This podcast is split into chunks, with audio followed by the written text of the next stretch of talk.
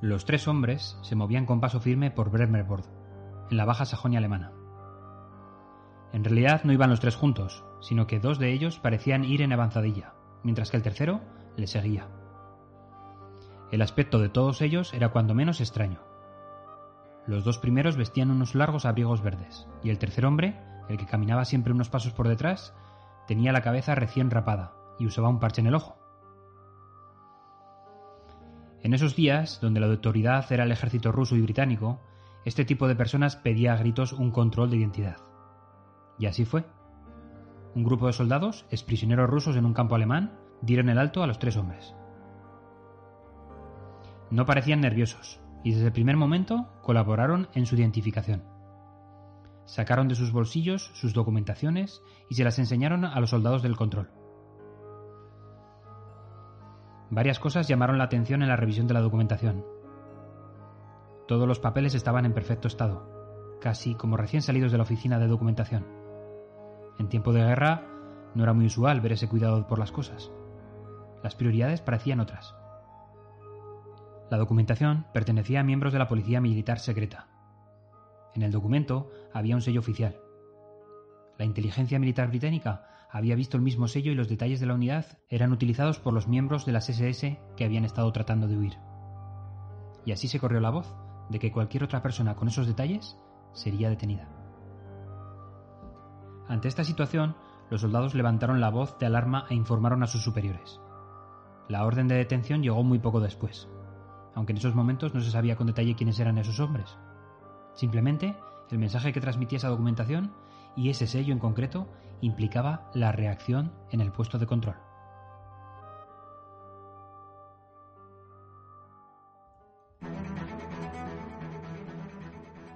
Parece una obviedad, pero a veces se nos olvida hacernos al menos una pregunta antes de comenzar a preparar la presentación. ¿Qué mensaje queremos transmitir? En cuanto al mensaje a transmitir, normalmente es la unión de muchos mensajes individuales, y debemos identificar todos ellos antes de comenzar.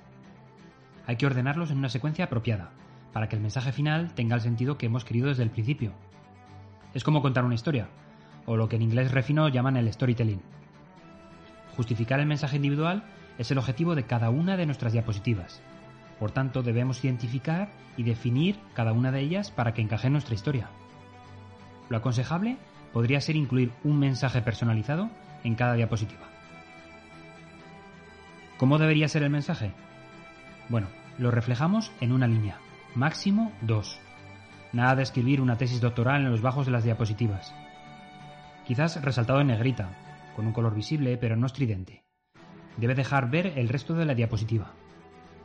Claro, definido y argumentado, sin ambigüedades. Cuidado con esos mensajes que se sostienen con pinzas. Antes no mostrar que dar pasos en falso. E importante, para el hilo de la presentación será un mensaje básico para posteriores conclusiones. Nos dará pie a construir los siguientes pasos de la historia.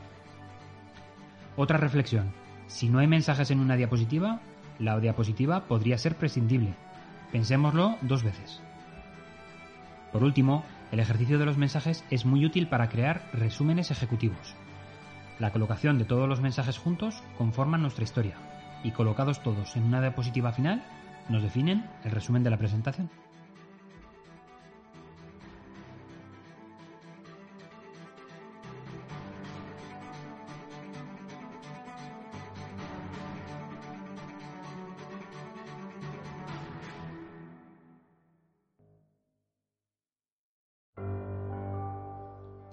El oficial al mando continuó con un interrogatorio rutinario, pero no tuvo que esperar mucho para que la verdad saliese a la luz. El hombre del parche en el ojo se quitó su complemento y confesó su identidad.